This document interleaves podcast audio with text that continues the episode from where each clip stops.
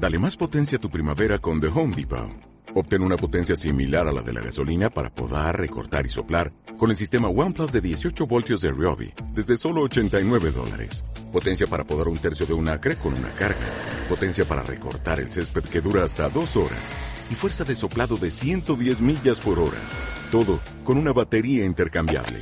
Llévate el sistema inalámbrico OnePlus de 18 voltios de Ryobi. Solo en The Home Depot. Haces más. Logras más. Bienvenidos a Radio Libertad Constituyente.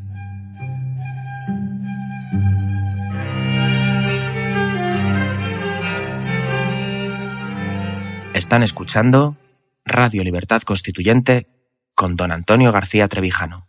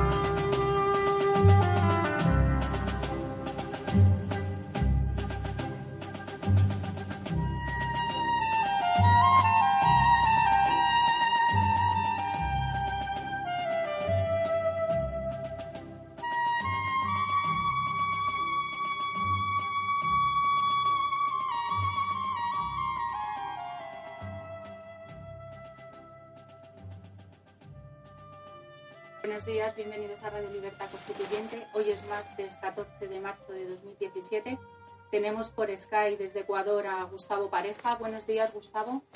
Hola, buenos días. Saludos Sí. a todos, Antonio, Pedro. Hola, ¿qué hay? Eh, en el estudio tenemos de Teledonostia a Miquel. Hola, Miquel.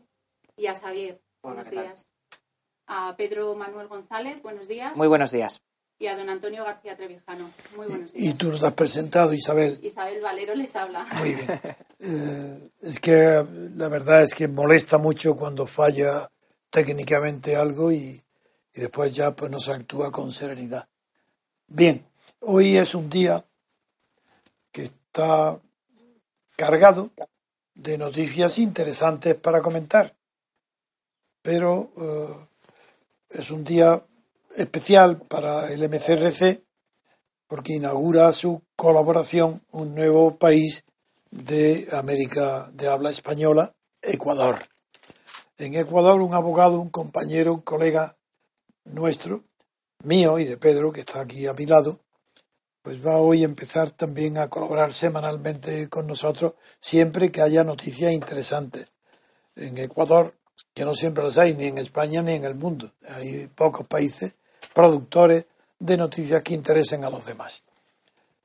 Pero eh, hoy sí, por eso, aunque las noticias siempre tienen un orden de prelación por la repercusión que tengan y el número de personas a las que afecte, sin embargo, por deferencia, educación y cortesía hacia Ecuador, pues le damos la paracia a nuestro compañero y colega Gustavo Parejo para que eh, nos indique eh, cuál es su primera idea de intervención, porque en Ecuador está pendiente, se ha inaugurado creo estos días, la segunda vuelta de la elección a presidente de la República de Ecuador y allí la batalla ¿no?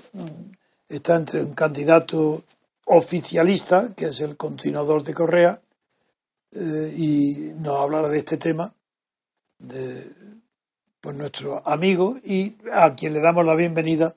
Así que adelante, Gustavo, cuando tú quieras, toma la palabra y luego ya diremos las noticias que vamos a... Pero de momento tienes tú la palabra como invitado especial. Muy amable, don Antonio. Bueno, en Ecuador se celebró la primera vuelta electoral de elecciones presidenciales el día 19 de febrero.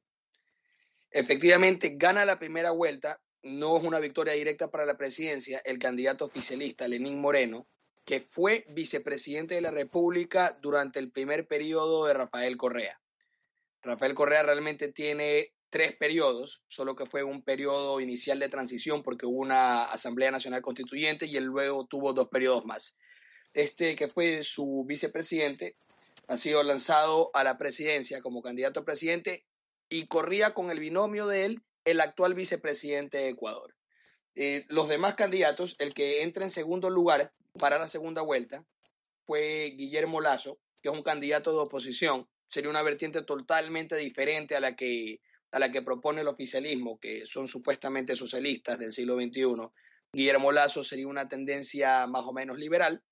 Él entra en segundo lugar y bueno, los demás eh, que participaron en la primera vuelta no alcanzaron ni al 6%, ¿no? Así que eh, podemos decir que prácticamente todos los votos se dividieron entre estos dos principales. Ecuador presentó un electorado de 10 millones de votantes, del total de 12 millones de registrados, por lo tanto hubo una participación del 81%. El candidato... Un momento, el 81% con, con, perdón, con relación a los registrados o con, o con relación al censo electoral? A, los registrados. Ah, entonces la participación es menor. A ver, es que los registrados son los que están en el padrón electoral, es decir, son todos los que están habilitados para votar el día de las elecciones. Ah, entonces censo electoral y registrado es lo mismo. Sí. Ah, entonces no es como en Estados Unidos, donde registrados son aquellos que se apuntan, se anotan manifestando su deseo de participar en las elecciones. Ese no, es el concepto. Ese no es el concepto. Muy bien. Ecuador es un sistema de oligarquía política como lo es en Europa. Muy bien. Entonces, registrado es el censo. Así es, así es. Es el censo y aquí el voto es obligatorio. Ah, uy, yo no lo sabía eso. Así no, eso, no tienen derecho a votar, sino obligación de votar. Obligación a votar. pues con eso basta. Ya se sabe que ya se puede eliminar de un plumazo el sistema de Ecuador. De un plumazo, no hace falta seguir. Eso, es, una, dictadura encubierta. Así es, Ecuador es una dictadura encubierta. Siempre lo ha sido y ahora es peor que antes. Pues venga, vamos a ver si desde aquí eh, contribuimos algo a desprestigiarlos, a derrotarlos. Por favor, por favor. Bueno, eh, los votos válidos de los 10.470.000 que hubieron fueron 9.447.000, pues en blanco hubieron casi 300.000 votos y unos 736.000 votos en nulo. Este, ¿Y, negativo? ¿Que no, que, no, ¿Que no votaran? ¿Hay índice o no? No, no hay índice del ausentismo. Así, no, no, no hay abstencionistas ni abstencionarios.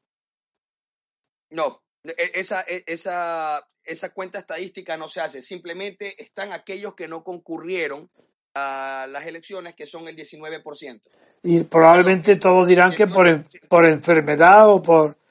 Así es, por vagos, porque no quisieron, etcétera. Bien, continúa. De acuerdo. Correcto.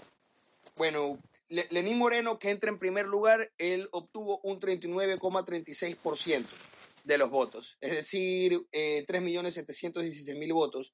Y Guillermo Lazo obtuvo un 28.09%, es decir, 2.652.403 votos. Lo que es curioso es que en Ecuador hay una constitución desde el año 2008, una nueva constitución, es la constitución número 21 que tiene Ecuador. ¿ya? Y esta constitución prevé que para la primera vuelta la victoria de un candidato puede darse de dos maneras, es decir, victoria directa en primera vuelta. Si es que el candidato más votado obtiene más del 50%, automáticamente ha ganado. Sí, mayoría absoluta. Exactamente. Y podemos decirle la modalidad B para triunfar en, primera vuelta es que el candidato que queda en primer lugar se retire. no, mínimo el 40% y obtenga 10 puntos de ventaja con el segundo que le sigue. Ah, sí. ¿Ya? Aunque, no, aunque no tenga mayoría absoluta. Aunque no tenga mayoría absoluta. Ajá. Ajá. ¿Por qué? Porque esto requiere un plan del grupo de Correa de la Revolución Ciudadana, porque ellos en ese momento, año 2007-2008, cuando eran muy populares, sabían que con mucha facilidad podían obtener el 40% y superar en 10 puntos de ventaja a cualquier rival, cosa que hoy ya no es posible. ¿Y por qué se llama Revolución Ciudadana? Porque ese fue el, la cuña publicitaria que a Correa le gustó utilizar. y que el pueblo se sentía identificado. Ya más adelante le voy a explicar cuál ha sido todo el concepto político y sociológico. ¿Y, qué significa eso de Sudana? Sin duda, sin duda. Bien. Le explicaré todo eso. De acuerdo. Sí, para terminar con, con la información, con los datos, ¿qué fue lo que sucede el día de la primera vuelta? Que si nosotros nos podemos a ver los números, Lenín Moreno tiene el 39,36% y Guillermo Lazo el 28,09%. Es decir, que Lenín Moreno casi logra obtener los 10 puntos de ventaja llegando al 40%. Es decir, necesita llegar al 40% y desde el 40% sacarle 10 puntos de ventaja al segundo. Sí. Ella. En Ecuador, el día domingo, 19 de febrero, que fueron las elecciones, para las 7, 8 de la noche estaba más del 85% de los votos escrutados. Sí. Sin embargo, para el 15% restante se demoraron cuatro días. ¿Por qué? Porque el Consejo Nacional Electoral, que es una función en Ecuador, como usted ya había conversado en algún momento dado que Simón Bolívar había propuesto que la función electoral sea una función... el poder, le llevaron el poder electoral. Correcto, correcto. Ya. Los miembros de ese, de ese ente, de ese organismo estatal, son realmente designados por el Consejo de Participación Ciudadana, que es otra función, que es lo que se llama la función de transparencia y control social. ¿Ya? Pero esa función originariamente fue designada después de la Asamblea Nacional Constituyente por la Asamblea Nacional Constituyente manejada por el grupo de Correa. Es decir, que todos los demás organismos de control nacen o entre el Ejecutivo o el Legislativo en Ecuador, que son los que nombran a todas las demás autoridades. Así que es un enredo. Por así decirlo, de mí salen todos de mi poder se nombran los demás poderes. Entonces, el Consejo Nacional Electoral son empleados del presidente de la República. Y lógicamente ellos querían ver cómo cuadraban los votos restantes para ver si Lenín Moreno podía ganar en primera vuelta. Y por, eso, tardaron tanto. Por eso tardaron tanto, hubieron movilizaciones, la gente, en, sobre todo Guayaquil y Quito, se movilizaron a los a, a, los edificios del Consejo Nacional Electoral para ir a levantar protesta, pero multitudinaria. Sí. Claro, el gobierno primero desprestigió diciendo, no, solamente los niños ricos y la gente acomodada, pero comenzaron a llegar todos, clase media, clase media baja, es decir, que no hubo ningún tipo de, distinción económico-social entre los que protestaban. Eh, el malestar es por igual. Ciertamente eh, un, gran sector del pueblo están a favor del presidente Correa, pues reciben muchos beneficios estatales, que ha sido la forma como este gobierno les ha ido, los ha ido convenciendo, ¿no? Para estar a su favor. Porque ciertamente en los años anteriores las administraciones públicas en Ecuador habían sido desastrosas y las élites de la derecha habían sido nefastas, y esa es la verdad. Y el pueblo había estado totalmente relegado. Entonces, pudo el presidente Correa cosechar los odios sembrados por la otra vertiente política.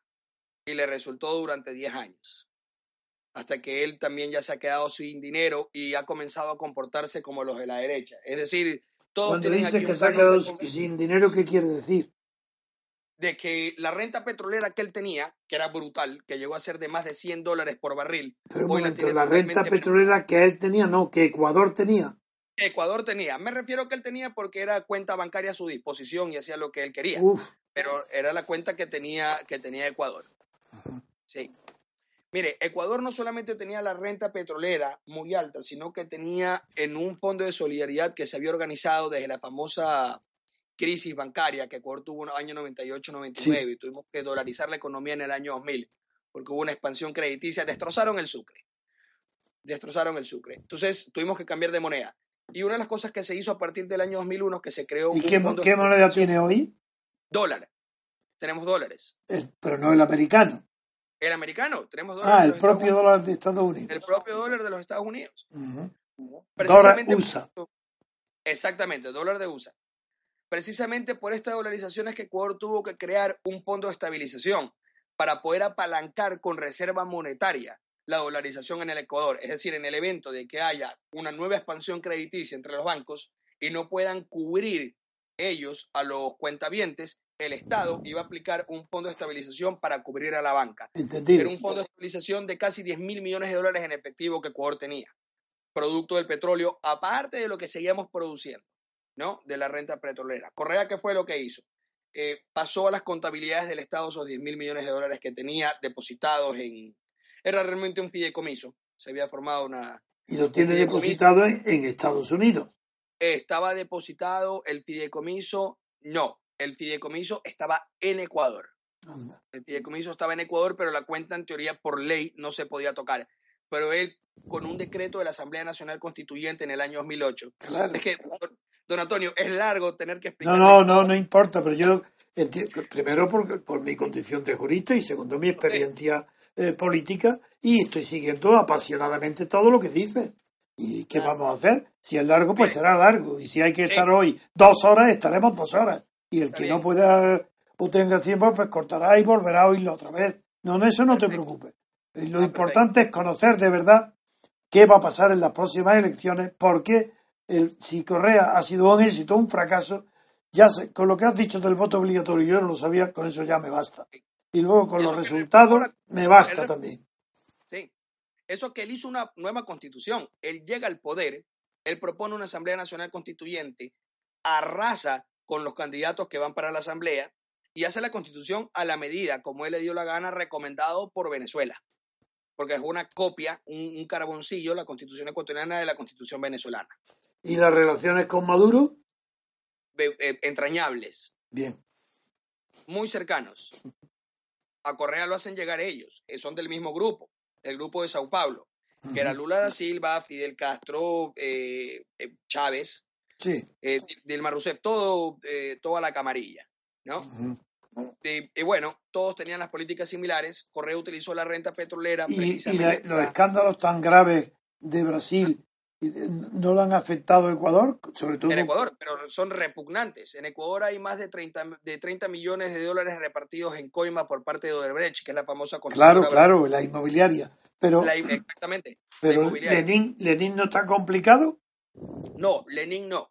Lenin no. Lenin fue un tipo muy hábil. Él se apartó en algún momento dado de la revolución ciudadana, como se le nombra acá, al, al movimiento de, del presidente, del oficialismo. Él se apartó por cuestiones, desavenencias personales, el carácter de Correa muy explosivo y Lenín Yo lo he oído y lo he visto, la imagen y la cara, y yo tengo bastante hábito de juzgar a las personas por su apariencia y por sus expresiones. Claro. No se lo, he visto en televisión de la la RTV español, no, sí, sí la, la, de, la rusa, Today. Sí, una entrevista larga y vi que era un personaje eh, que ya, de cierta recidumbre, quiero decir que tiene cierto carácter, pero muy dependiente del, de la senda dejada por Correa. Sin duda, sin duda ninguna, lo es lo es. Había tenido diferencias personales con Correa, pero Correa tuvo que reconciliarse con él, porque Lenín Moreno salió de la vicepresidencia y luego lo mandaron a Europa y él estuvo como plenipotenciario en Suiza, viviendo, viviendo en forma espléndida. Y lo retorna porque sabía Correa que si ponía a su actual vicepresidente, que es Jorge Glass, que es el mejor amigo de la infancia de Rafael Correa, lo ponía como candidato a presidente, no iba a sacar, ni la madre de, de Glass votaba por Glass. Glass es un tipo eh, muy poco querido aquí, estado en escándalos y sabía que no arrastraba votos. Lenin sí, porque Lenin dentro de todo es carismático y a la gente le cae simpático. Sí. Porque el tipo es calmado. No, tiene, tiene eso, un tipo de campechanía, calma. Es campechano. Al, tiene un aspecto rústico.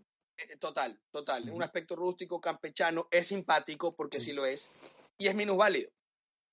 Y en el canon socialdemócrata, todo eso es algo que suma más a la Bien, pena, a la Pues pasemos ya en concreto a las próximas elecciones. ¿Cómo las ves? La, la vuelta, sí. Siguiente. A ver, la ¿Cómo la ves? Mire, a ver, actualmente hay casi 10 puntos de diferencia, 10 puntos de diferencia. Pero si sumamos cuántos, cuántos votos todavía hay repartidos entre los otros candidatos, estamos hablando 22, estamos más de un 30%. Ya 30% que fácilmente Guillermo Lazo se los podría adjudicar. ¿Por qué?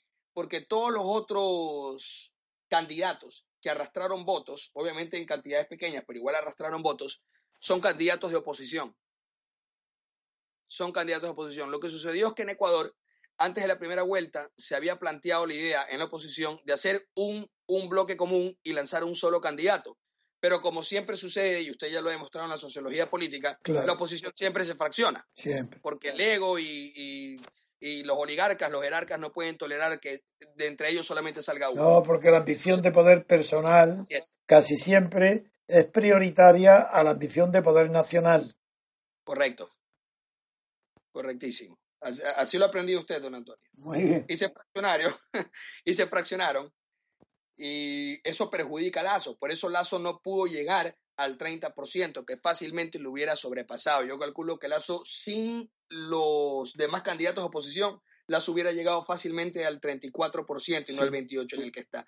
Pero seguramente se va a apuntar los tantos de los, de los otros candidatos, pues ya le han dado el apoyo. Sí. Todos los demás candidatos se lo han dado a Lazo. Así que yo preveo que la Revolución Ciudadana, que es el, el- el gobierno del presidente Correa y de sus sucesores, tiene los días contados. ¿Ah, ¿Tú crees que en la segunda vuelta puede ganar Lazo? Yo creo que en la segunda vuelta va a ganar Lazo. Uh, qué bien. Sí, en la segunda vuelta Pero es verdad, es verdad la- Sí, diga. lo que circula aquí en España en círculos minoritarios de las personas más informadas que a Correa.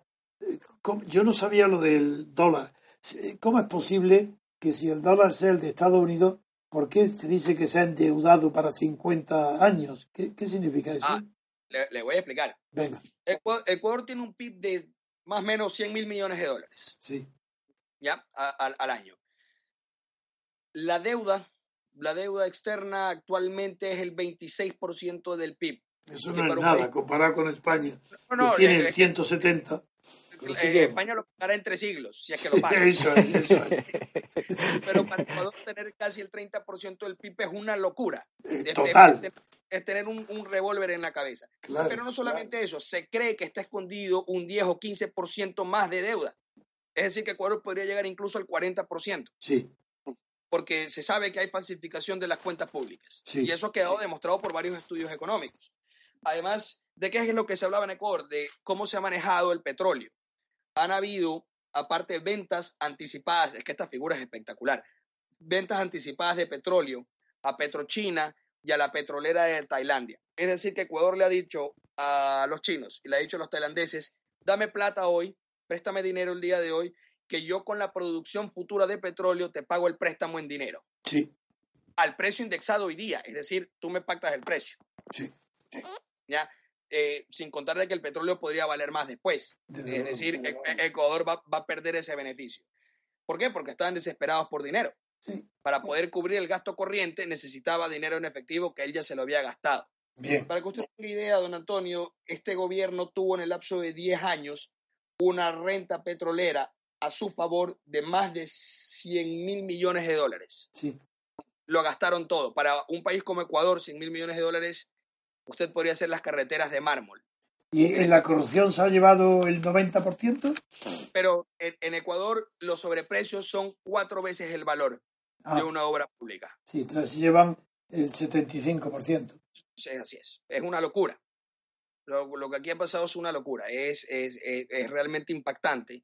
Y, ¿Y es de conocimiento de la opinión pública? Perdóneme, ¿Es de conocimiento de la opinión pública? totalmente, totalmente. Eh, pero debo explicarle cómo es la mentalidad del ecuatoriano. Sí, Están acostumbrados al robo y al saqueo, que el ecuatoriano promedio dice, es verdad, estos son unos delincuentes y unos degenerados, pero al menos han hecho carreteras, hospitales y escuelas Sí. que los demás nunca hicieron. sí, Entonces dicen, no me importa que robe con tal de que haga algo. Sí. Entonces, claro, y, y- y el presidente Correa conocía muy bien eso de ahí. Entonces, eh, utilizó, utilizó esa postura o esa manera de ver la vida política del pueblo. Entonces, él dijo, bueno, yo les voy a dar colegio, les voy a dar seguridad social, voy a hacer que, que el, el régimen laboral esté totalmente asegurado y no importa, el, el dinero que se desperdicie ellos no, se van, no lo van a sentir, no se van a dar cuenta, lo que les importa es que yo haga algo Ujú. y con eso votan a mi favor. Y les daba bono también, porque aparte les da un bono solidario a los que están en la escala de pobreza. Bien, va- vamos a lo esencial. Está muy bien explicado. No hago ninguna crítica a tu exposición. Es solo que tengo un hábito de la síntesis. Y una vez que has dicho lo que has dicho, ya está sintetizado. Todo el clima de corrupción ya está dicho. está dicho el sistema financiero por el dólar, entonces ahora lo que queda es concentrarnos en por qué está tan seguro de que las elecciones las va a ganar el opositor, la oposición. Porque el, el gobierno, el sector oficialista demostró una debilidad enorme. Para mí esto es, un, es, un, es una señal de debilidad total. Ellos el día 6 de marzo hicieron una remoción, el presidente de la República, por atribución constitucional, sacó al comandante del ejército de tierra, el general Castro, que es general de división, acorazada, lo removió y puso al general Ewes en su lugar por 20 minutos. Y no estuvo contento con Ewes y a los 20 minutos lo saca y puso al general Narváez, un general entrenado en Venezuela. Todo esto en un solo día. No, puede ser, que, puede ser que recibiera órdenes de fuera. No, estrategia de él. Le explico por qué. Porque cuando fueron las protestas públicas a partir del día domingo 19 de febrero por las elecciones, el general del ejército de tierra, porque aquí en Ecuador el ejército de tierra es el que manda, porque es el que tiene más efectivos entre las Fuerzas Armadas, ¿no? El general presenta una carta ante el jefe del Comando Conjunto de Fuerzas Armadas, diciéndole que por favor las Fuerzas Armadas intervengan, dando algún comunicado a la ciudadanía, diciendo que se va a respetar la decisión popular y el conteo de los votos, pues son los militares los encargados de la vigilancia de las pero, urnas. Pero cuando eh, eh, has dicho que cambió tan rápidamente, eh, yo pensé que podría haber habido una voz de Maduro para que madurara lo que había hecho. Ah, a ver, Maduro no le da órdenes a Correa. No le puede dar, además porque Correa tiene una posición más fuerte que él actualmente, pero recibe las recomendaciones de ellos. Sí, entendido. Porque tanto, tanto la inteligencia venezolana como la inteligencia cubana le prestan asistencia. Entonces le dan las recomendaciones, ¿sabes qué? Mueve esta pieza para acá o mueve esta pieza para el otro lado. Entonces, por eso lo habían dicho que ponga este general. Los medios de comunicación, ¿cómo están? ¿En qué proporción de lectores de influencia están en, Ecuador eh, respecto a los dos candidatos que han quedado en lista? A ver, le voy a explicar. En, en Ecuador, prácticamente todos los medios eran privados pero tres medios privados fueron incautados por el gobierno a una familia de banqueros en el año 2008. Por lo tanto, el, Estado controla un 40% de medios de comunicación, el otro 60% siguen siendo privados. Los privados son de oposición, pero son una oposición moderada, porque si abiertamente critican al gobierno o, hmm. lo atacan, lo atacan con, cualquier tipo de datos. Pero en caso de electoral, no toman posición pública en los medios estos del 60% en contra del oficialismo? No, no, no, no lo pueden tomar. No lo pueden tomar porque la superintendencia de, de, Hay una superintendencia que regula, que regula la comunicación, que es la superintendencia de comunicación, lo sancionaría. Ya. Eh, tuvieran unas multas enormes. Entonces, ¿por qué confías tanto en que puede ganar la oposición? Por la, por, por la debilidad que tuvieron ellos de cambiar al general del ejército de tierra tuvieron miedo. Pero es una debilidad interna. Pero eso, eh, si no lo sabe el pueblo, que son tan débiles, pues seguirá votándolos. Es una debilidad interna, claro, es una debilidad interna porque le tienen miedo a los mismos militares, pero es porque los militares presentaron reclamo ante el presidente y ante, la función electoral porque se dieron cuenta de las movilizaciones multitudinarias que han habido contra el, el Consejo Nacional Electoral. Sí cientos de miles de personas salieron a las calles a reclamar, eh, aduciendo fraude. Entonces, efectivamente sí hay un componente de movimiento social totalmente en contra y que conoce de este tipo de particularidades. E, Ecuador es un país muy vinculado, muy conocedor de lo que son los movimientos de fichas militares, porque hemos tenido muchas dictaduras. Por lo este, tanto, eh, este nuevo candidato, Lazo, eh, acepta las reglas de juego. Claro, si no, no se presentaría. pero si no, si no, no participaría. ¿Pero ha anunciado que las va a cambiar? Eh, dice que las va a cambiar. Sí, que o haría o enmiendas constitucionales o si no una nueva constitución, porque la constitución es, es, catastrófica. Desde luego. Tuviera que cambiarla. Tuviera que cambiarla. No creo que va a ser una constitución real una constitución republicana como la que usted propusiera. No. Eh, pero sería algo un poquito mejor. Aquí en Ecuador están acostumbrados a las constituciones. ¿Y cuánto va a durar la campaña, la segunda vuelta? Es hasta el día 2 de abril. Entonces quedan muy pocos días. Es, exacto. Quedan, 17 días o 18. 17 días. Muy bien. Entonces, las esperanzas que tú das es aproximadamente de un 60 a un 40%.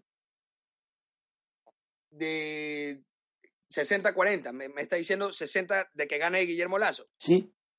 Sí, yo creo que sí. No, por lo Yo que te hemos que- oído y mi hábito tan eh, largo de experiencia y de años de interpretar las palabras de los que están diciendo la verdad, pues yo he calculado que era un 60 o un 40% lo que la proporción, pero me bastaría con que fuera uno, porque lo que Ecuador necesita es cambiar. Ecuador necesita cambiar a gritos. Y ese cambio es absolutamente necesario y en la medida en que podamos desde aquí empujarte, pues dinos lo que podríamos hacer tanto en el periódico, porque aquí en España hay una colonia ecuatoriana bastante eh, numerosa.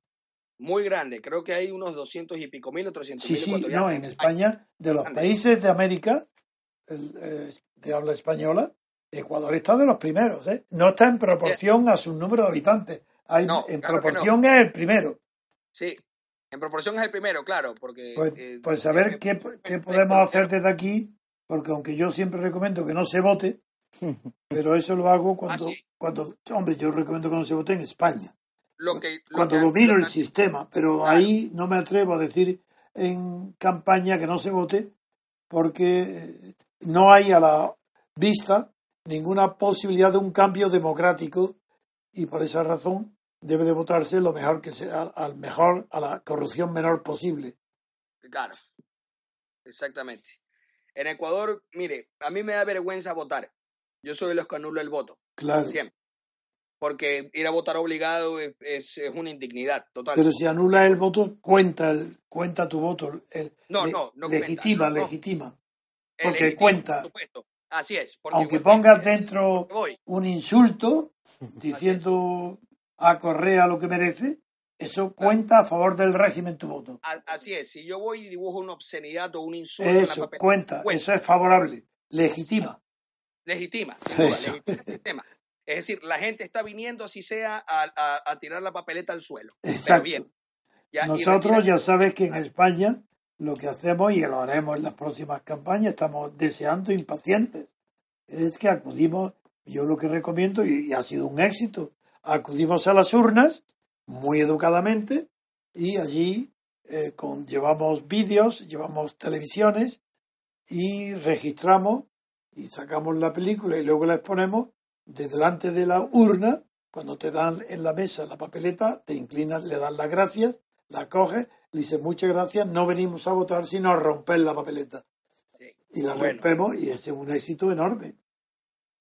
En- enorme. Sí, sí, eso aquí ha tenido, o sea, ha sido muy, muy comentado, ha sido una originalidad, nunca se había hecho, pero ha sido comprendida, para que no nos confundan con los indiferentes, Es que no es lo mismo. que no somos abstencionistas, por eso Así creé el término de abstencionarios, porque el abstencionario es activo, el abstencionista es pasivo, Es pasivo. y por esa razón. En fin, pues, eh, ¿qué día será el día dentro del día 2, no? 2 de abril. El, el día, el día 2 de abril. Pues de aquí al día 2, aparte de los martes que soy, cada vez que tú creas que puedes, debes de intervenir con alguna noticia, llamas por teléfono o por el Ah, eh, tal y intervienes cuando quieras. En- don Antonio, un, un placer, pues, entre más comparta con usted, mejor todavía. lo haremos, lo haremos, el placer es nuestro. Un fuertísimo abrazo, enhorabuena por tu estreno y seguimos y te, y te escuchas en nuestras informaciones. Un minuto de música y enseguida volvemos. Hasta ahora. Una pausa Antonio, volvemos ahora.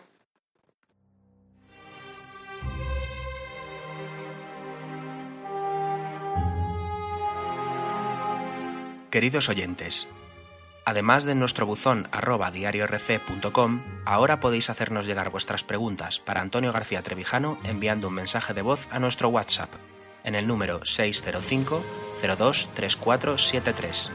Repetimos, 605 02 3473. Es importante que seáis breves y concisos para poder atender todas vuestras preguntas. Utilizad esta vía solo para mensajes de audio, puesto que ni texto ni vídeos serán atendidos. Ya estamos aquí de nuevo, damos la palabra a Pedro. Sí, bueno, pues ahora vamos a analizar eh, las elecciones que se celebran mañana en Holanda y cómo las reflejan los partidos, los eh, periódicos de, de, la prensa hegemónica, eh, comenzando por El País, en su sección de internacional. ¿Has dicho prensa germánica? Hegemónica, hegemónica. Uy, hegemónica y germánica. Bueno, en, en, lo mismo. en, la Unión Europea casi que sí, ¿no? Pero, casi lo mismo, en el país, concretamente dice, Bilders trata de aprovechar la crisis turca para inflamar el nacionalismo antes del voto. Luego hace un artículo debajo de análisis que se llama Ámsterdam, la ciudad que inventó Europa. Y por su parte, en el periódico El Mundo, el otro hegemónico que no germánico, de momento, dice cara a cara con el Islam de fondo. El ultraderechista Bilders y el primer ministro Mark Rutte, empatados en los sondeos, se enfrentan en un tenso debate antes de los comicios de mañana. La integración de los musulmanes y la crisis con Turquía centran la campaña.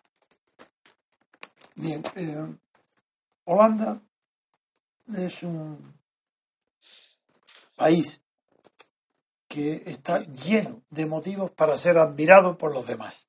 No solo me refiero a su historia grandiosa, sino a que, aparte de la historia política, su historia intelectual con un, una figura como Spinoza, pues domina el panorama del siglo XVII.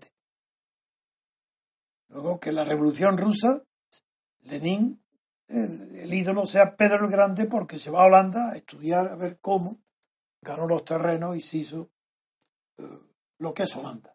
Porque Goethe en Fausto pone toma como ejemplo, sin decirlo claro, Holanda, para ver las tentaciones mismas que le hizo Fausto a Fausto Mefistófeles enseñando la grandeza industrial. Luego el propio imperio holandés, un país relativamente pequeño.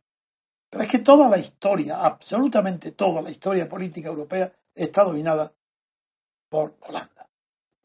Los grandes hombres holandeses, las dinastías de los Nassau, de, los Orange, todas esas historias, un país no solo con con relación a España, que provocó la ruina de España, la guerra de, de religión contra los protestantes, sino que la historia de Inglaterra es inseparable de la historia holandesa. Los exiliados ingleses se refugian en Holanda. Allí se va Locke. Y luego tiene que regresa, después de la gloriosa, pues regresa otra vez a Inglaterra antes de que se llame Gran Bretaña acompañando a la reina Ana. Y Guillermo de Orange es elegido, es el rey de Inglaterra. Es que la historia de Europa es incomprensible sin Holanda. Y para referirnos ahora nada más que a estos últimos momentos, resulta que Holanda tiene más importancia que Italia en Europa. La ha tenido siempre. Hablo de la historia europea. Ahora, la actual. Holanda forma parte de la comunidad del carbón y del acero. Italiano. Holanda constituye, es un miembro que constituye el mercado común junto con Italia, Tratado de Roma. Su voz es potente. Aquí España prácticamente es desconocida.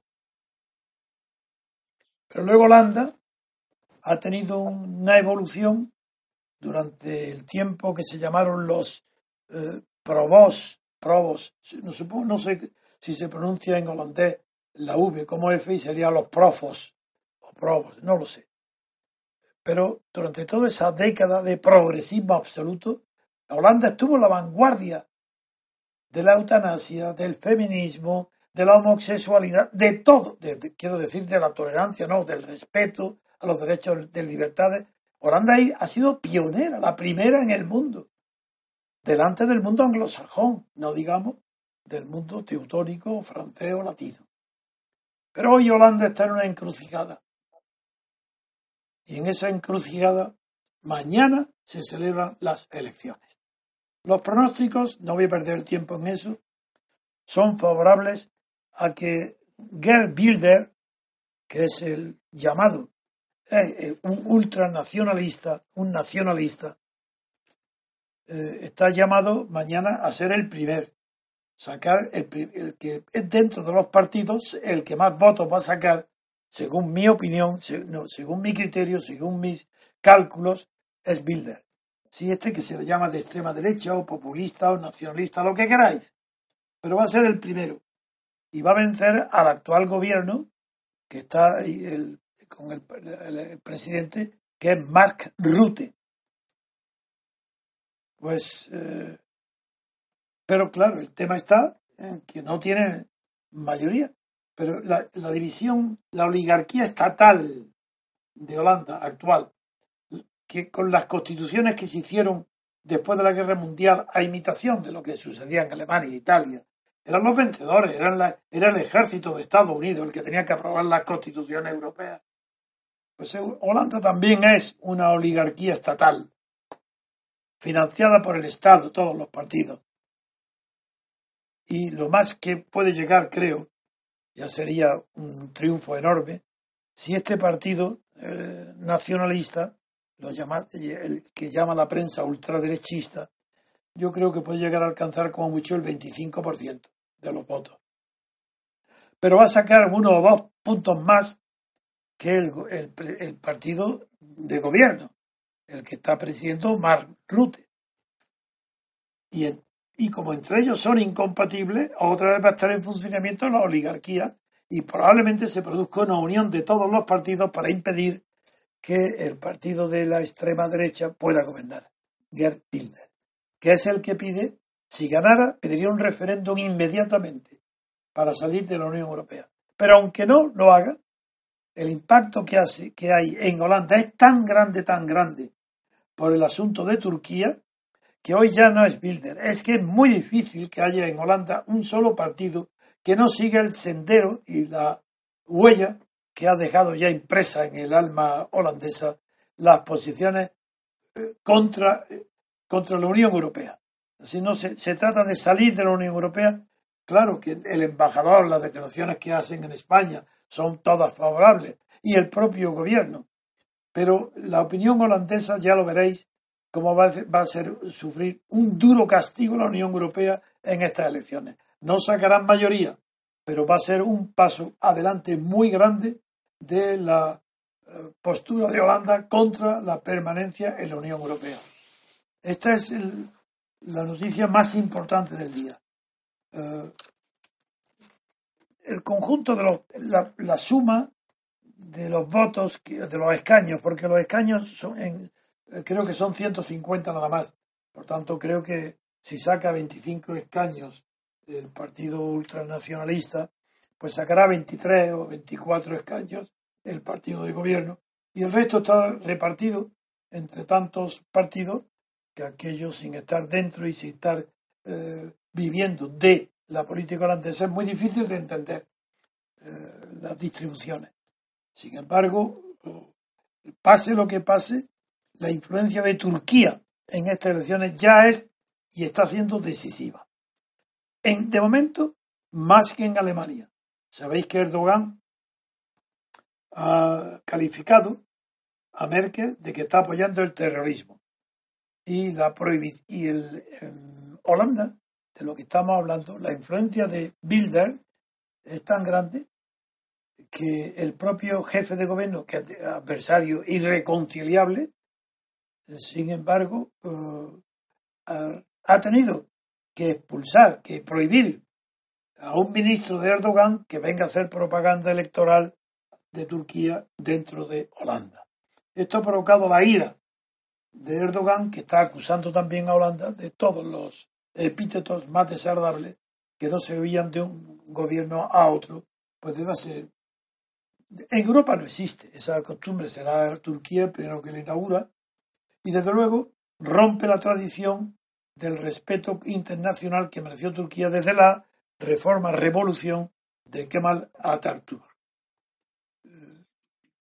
Esperemos, yo espero con impaciencia estos resultados de Holanda.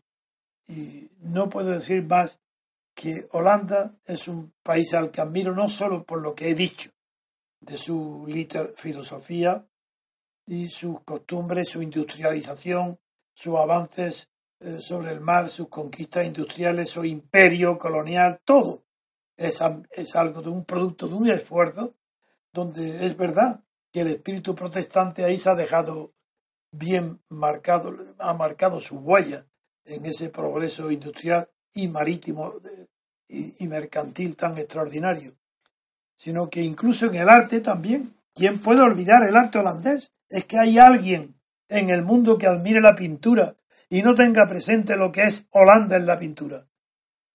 Que es que, es que hay alguien que pueda aprender lo que es Rembrandt en el arte. Y, o toda, toda la pintura holandesa. Pero si es que hay un tiempo de la pintura que está marcado indefectiblemente por la pintura holandesa como está el Renacimiento por la pintura italiana. Hay dos renacimientos, pero el primero fue el holandés el renacimiento de los Países Bajos, el renacimiento de las eh, tierras del norte, incluso lindando con la antigua eh, Borgoña. Ese está en el arte tan de cerca, tan de cerca en nuestros corazones de eh, amantes del, arte plástico, que todo lo que suceda en Holanda a mí me conmueve y ahora estoy conmovido porque la ruina que está haciendo la Unión Europea a estos países es, verdaderamente irrecuperable el, desgasto y el despilfarro que está haciendo la energía holandesa en la Unión Europea. Ojalá eh, el triunfo sea grande, el de Geert Bilder, para que condicione eh, la política holandesa y ojalá comprendan que cada día que se atrase la salida de la Unión Europea, la sustitución de la Unión Europea una verdadera oligarquía estatal, un club de ricos, dando directrices para ricos, con un banco central que no hace más que endeudar, endeudar, endeudar a quién? A los países a los que presta sin interés, o incluso con intereses negativos. Holanda, no merece que su historia heroica de esfuerzo, conquista, honradez, sí, sí, honradez, moralidad, esté hoy por los suelos gracias a su dependencia absoluta de la Unión Europea.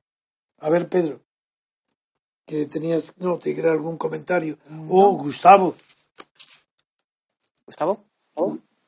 bueno, quiere hacer algún comentario sobre Holanda. No estáis obligados, simplemente por, cortesía. Sí, claro, don Antonio, que ni siquiera la historia de Estados Unidos se entiende sin Holanda. Pues los, desde luego, desde luego. Los pioneros, los pioneros que fueron holandeses, sí. Como eran exactamente, eran ingleses que se fueron a vivir Holanda y de Holanda emigraron hacia lo que hoy es los Estados Unidos. Claro. Eh, eh, el impacto filosófico y cultural de Holanda es invaluable para Occidente. Y don Antonio, la, la, imagen que tienen de nosotros en Holanda es tan buena como la que la que usted dice de los holandeses con todo el tema de la leyenda negra, el duque de Alba. Hay, hay uno. hay, una, hay dos partes. Hay una parte que tiene simpatía por España, pero es más la parte flamenca, Bruselas. Es que allí, claro, la diferencia entre los Valois, y los flamencos es muy grande. Eh, y en la historia, mm, por ejemplo, eh, el, fusilamiento por el duque de Alba del conde de Egmont, eso, eso ha sido inolvidable. Eso es. Eso fue una traición tremenda, porque la obra de, musical de Beethoven y la historia están inspirados en un verdadero eh, drama. Para que no lo sepa, se lo recuerdo. el duque de Alba invitó a comer, a cenar, a los líderes, los jefes de supuestos de los protestantes, aunque Edmund no era claramente protestante. En fin, a los líderes holandeses y invitó a, a cenar a Edmund, a Nassau y otros más. Pero los más listos no fueron a la cena. Pero el pobre Edmund fue a la cena. Y eh, en la cena, pues terminó la cena, lo en un patio allí mismo lo ahorcó. Eh, tenía he leído toda esa historia impresionante por la literatura y por la música que ha inspirado. No, todo, todo el tema. Luego la influencia es que es grandísima porque Guillermo de Orange es el rey de Inglaterra. Luego. Claro. De ahí la tradición tan grande que existe en las buenísimas relaciones entre la In- Inglaterra, que la oposición ante a los se iba, los que estaban en peligro en Inglaterra eran refugiados en Holanda. Y la mi- misma vida de Spinoza, eh, ese, es que Holanda eh, tiene una formación y está en el corazón de Europa. Mientras que España siempre ha estado en un extremo más inclinada desde la reconquista. Desde, sí, es que España no se puede olvidar el fenómeno de que la reconquista de los españoles al, al- al Islam de las tierras de, la- de España termina exactamente al mismo tiempo que se descubre América. En 1492 hay tres fenómenos eh, simultáneos. Por un lado está el descubrimiento por Colón de América, por otro lado está la conquista de Granada y por otro lado es justamente el fallecimiento de Lorenzo de Medici el mismo año. Así que el renacimiento italiano ha terminado cuando España no sale todavía de la Edad Media. Eso es. Ese es el mismo año. Y, en- y no ha salido todavía de la Edad Media, todavía no ha llegado a fundar un Estado de verdad moderno, cuando ya tiene, no tiene nación, sino que tiene un imperio. Porque el imperio, eh, la conquista de América por los españoles, no es en nombre de la nación española, es en nombre de los reyes, es en nombre de Isabel de Castilla. Entonces la política española estaría dividida hacia el Mediterráneo con Fernando de Aragón y el nuevo descubrimiento de Colón lo inclinó a Castilla y eso ha marcado todo el destino de España. Y me acuerdo, por ejemplo, que Montesquieu considera que fue una desgracia para España y, y recuerda para ello la propia existencia de la Torre de Oro en Sevilla, que fue una desgracia la riqueza de oro y plata que venía de, de América a la Torre del Oro, lo guardaban en Sevilla y con eso financiaban los reyes absolutos españoles las guerras de religión en los Países Bajos, justamente, en Holanda. Se- y mientras que ese dinero prestado iba a los préstamos de los FUS y de los banqueros alemanes y holandeses, qué cuadro, qué cuadro de Holanda, de lo- del matrimonio que está contando el, el- el dinero. Que, o Van es, que es una maravilla, yo estaría hablando de Holanda, de su arte y de su historia continuamente. Porque figuraros lo que, las obras inmortales que ha inspirado, entre otros el Fausto.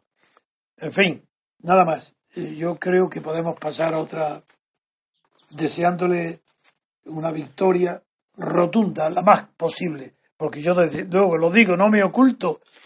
Quiero ahora el Nexi, igual que acertamos. Sí, sí, acordaros, acordaros que fui a Bruselas para defender desde allí, en contacto con el Reino Unido, con los grandes periodistas, para eh, impulsar desde allí el triunfo del Nexi. Como también impulsé el triunfo de, Donald Trump hasta el último. Y hoy estoy impulsando el triunfo en Holanda de este. Me da igual que sea de extrema derecha o extrema izquierda, es que eso es indiferente. A la- en el momento que lo que está jugando es una perspectiva histórica nacional para Europa, de que lo que importa es que un día de duración más de la UE es un día de ruina de los países europeos que están en ella. Así que vamos a dejar un minuto para pasar ya de, de Holanda. Pero Gustavo, desde luego, te- si quieres añadir algo, lo añadirás, pues eres el invitado hoy de honor a nosotros. No, no, fue excepcional la explicación que usted ha realizado de- del impacto de Holanda para, para toda nuestra cultura. Muy bien, entonces vamos a pasar. ojalá, sí, ¿Cómo? Que gane, que, gane, que gane el candidato nacionalista holandés, sin duda. Sí, da igual, sí es que da lo mismo. Es la liberación de Europa, así que. Así es, el objetivo es ese. Sí, da igual la vertiente, política es irrelevante. Que sean de derecha lo que quiera, como sean de izquierda o revolucionario, me, da igual. Estar contra la Unión. Europea, ese Así es lo es. bueno. Así es. Pues muy bien, vamos a pasar a otro asunto después de un minuto musical.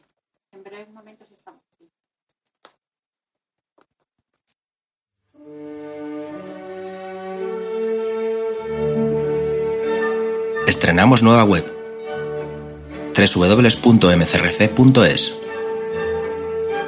Desde ella podrás acceder a todos nuestros contenidos, diario, radio, televisión, hoja de afiliación. Interactúa con nosotros con el nuevo botón Iniciativas para la Acción. Cuéntanos tu propuesta para ayudar al MCRC en sus objetivos. Colabora con el MCRC activamente. Entra en la web, dinos a qué te dedicas, qué labor puedes desarrollar y nos pondremos en contacto contigo. Todo desde un solo acceso, todo desde www.mcrc.es. Ya estamos aquí de nuevo, tiene la palabra Pedro. Sí, bueno, pues vamos a analizar la noticia que aparece en la portada de todos los periódicos de hoy, que es la, la sentencia que condena a Artur Mas y a dos miembros más de su gobierno, eh, a, concretamente Irene Rigau y a Joana Ortega, como autores penalmente responsables de un delito de desobediencia a la pena de inhabilitación de dos años, cuando recordemos que la Fiscalía les estaba pidiendo diez, también eh, considerando que ese delito concurre en concurso con un delito de prevaricación del que han sido absueltos. Veremos si el fiscal recurre, yo creo que sí recurrirá también la absolución por el delito de prevaricación. A mí personalmente se me hace muy difícil que, visto lo visto, se les condene por desobediencia y no por prevaricación cuando luego han dispuesto de medios para llevar a cabo esa conducta desobediente. Pero bueno, eso es un criterio mío eh, como profesional del derecho que, bueno, que yo creo que el fiscal sostendrá en ese recurso. También profundizando más en esta noticia no nos hemos parado, como, como nunca hacemos, solo en lo que dicen los periódicos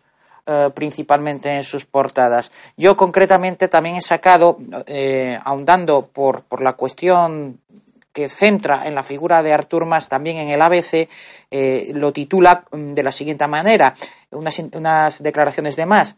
En España se persiguen las ideas políticas. A mí es por esto, y además teniendo a don Antonio al lado, vaya que si se persiguen las ideas políticas, pues, pues no me he parado simplemente en el país y el mundo y por eso he buscado esta, esta noticia. Y es muy interesante porque recoge palabras textuales de las declaraciones, de las impresiones del propio condenado, que ahora sí que se puede decir condenado, eh, Arturo Más, Artur Más, en, en esta sentencia por eh, desobediente. Concretamente, eh, más dice, recurriremos la sentencia y llegaremos hasta las últimas instancias de la justicia eh, europea si es necesario eh, y así lo espero. Esto no acaba aquí, sino en Estrasburgo, en el corazón de Europa, ha añadido expresamente Artur Mas.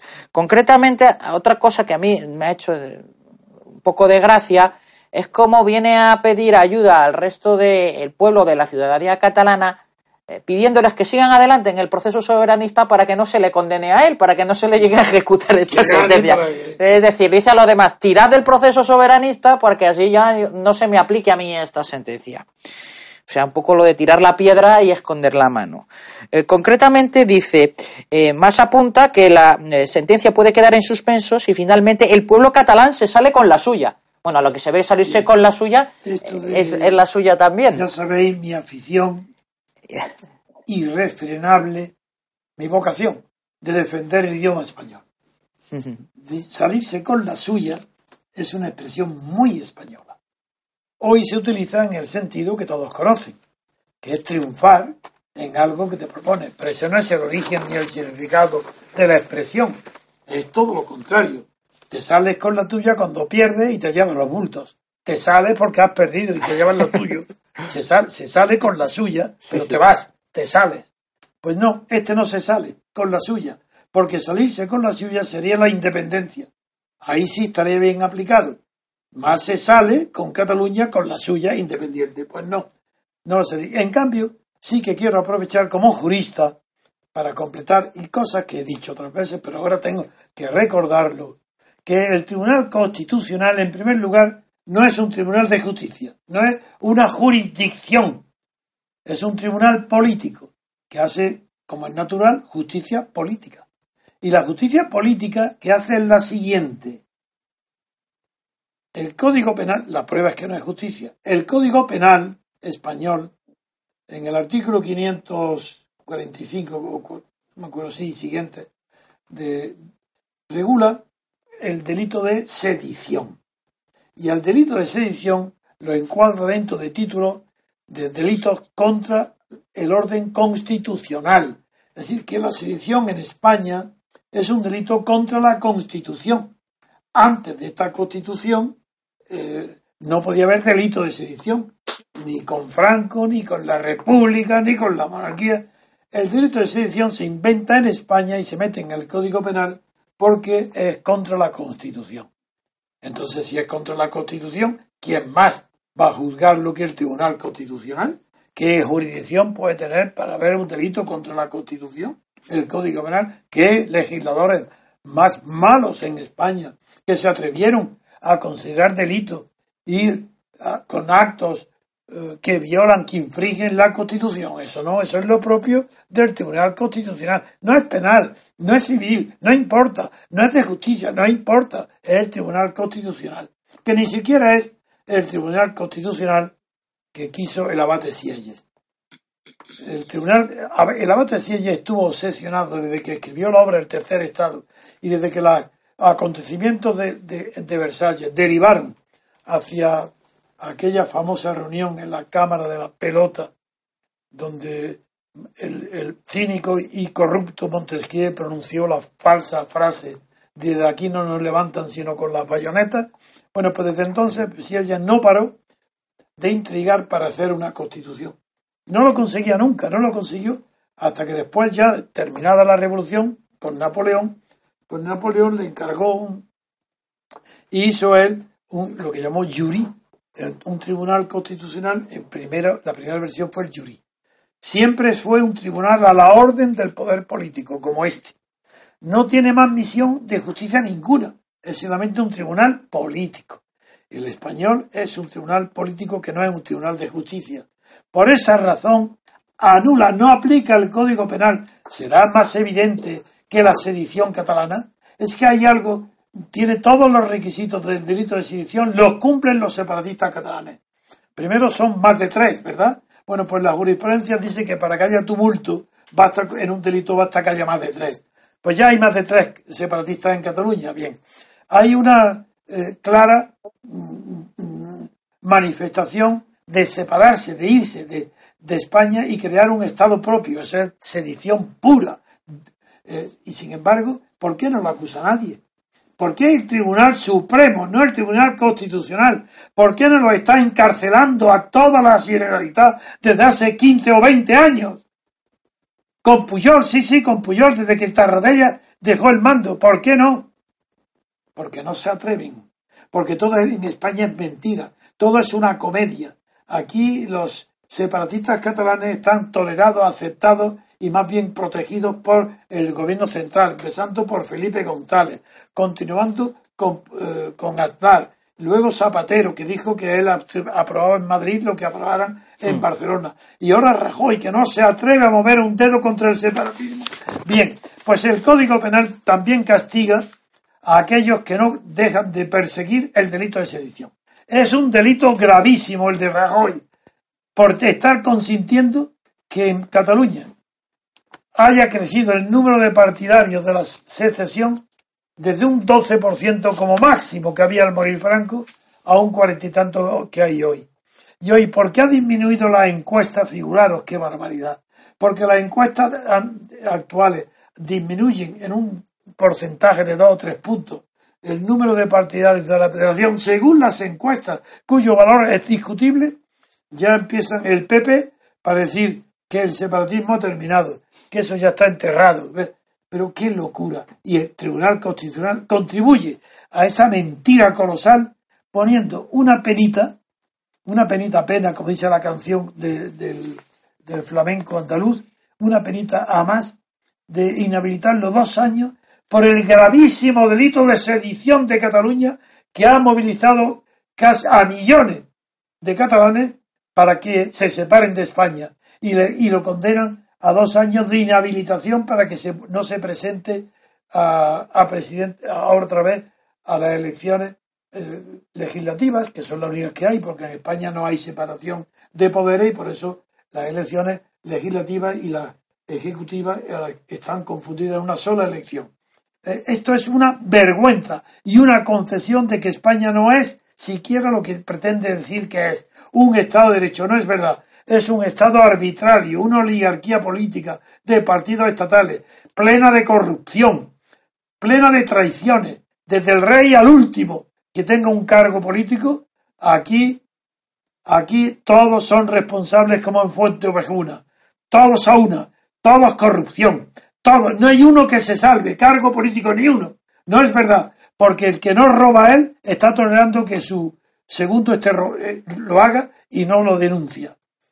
Esto es una verdadera vergüenza lo que está sucediendo y es un, eh, un deshonor para España que un tribunal constitucional, cómo no, se ampare en que otros países europeos también hacen lo mismo, que los tribunales constitucionales tienen el poder de aplicar sus propias resoluciones que no tienen poder ejecutivo, pues el gobierno Rajoy, cobarde, pusilánime, le da al Tribunal Constitucional la orden, mediante una modificación de una ley, el poder de poder ejecutar sus propias resoluciones. Y ahí tenéis que el Tribunal Constitucional se convierte no el Código Penal ni el Tribunal Supremo, sino que la garantía de la unidad española la tiene hoy el Tribunal Constitucional. Y tanta fuerza tiene que después de años y años de separación y de millones de catalanes participando, tiene la osadía, la valentía de condenar a Arturo Más a dos años que no puede presentarse. Ya veréis lo que tardan incluso en quitarle. No es verdad, Pedro, que Más eh, se quiera que no se cumpla, pero qué miedo va a tener de que se cumpla esto eh, la inhabilitación de dos años. ¿Y qué? Eso no es una, una, pena de cárcel, ni es una multa para que devuelva el dinero que ha robado Arturo Más, que está procesado por robo. Por robo, está imputado, va a estar imputado por robo en lo del Palau. Entonces, es todo esto es nada más que la vergüenza de la mentira, de la comedia, de la burla que hay en la política española desde que murió Franco, desde que Juan Carlos sucedió a Franco desde que Suárez, el ministro de la Falange, se hizo el líder de la democracia española. Todo esto es la falsedad que denunciamos aquí sin parar. Gustavo, esta es la tristeza de los amantes de la libertad en España. Pero no nos cansamos. Estamos tristes de que suceda este, pero también animados a que esto no hace. Eh, es un acicate para que nuestra voluntad no ceda y seguir luchando hasta el último momento que tengamos de fuerza para hacerlo. Esto es lo único que puedo añadir a la vergüenza del Tribunal Constitucional que le hace cosquillas, hmm. que le tira pellizquitos de monja a Arturo Más. Así es, sí. Bien, Gustavo.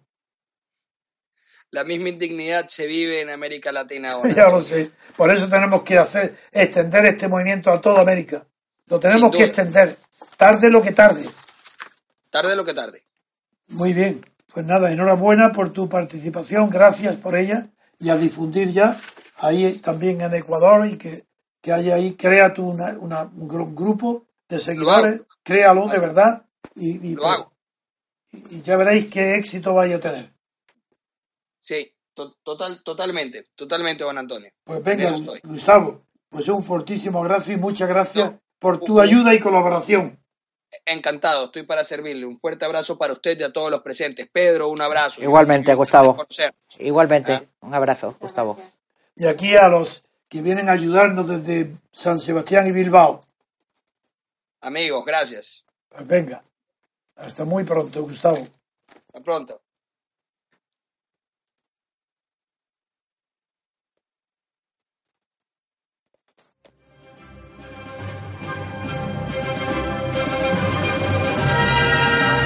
Gracias por haber escuchado Radio Libertad Constituyente. No olviden visitar la parrilla de programación en la nueva página web del Movimiento de Ciudadanos hacia la República Constitucional, en la dirección www.mcrc.es. Radio Libertad Constituyente. La libertad viene en nuestra busca.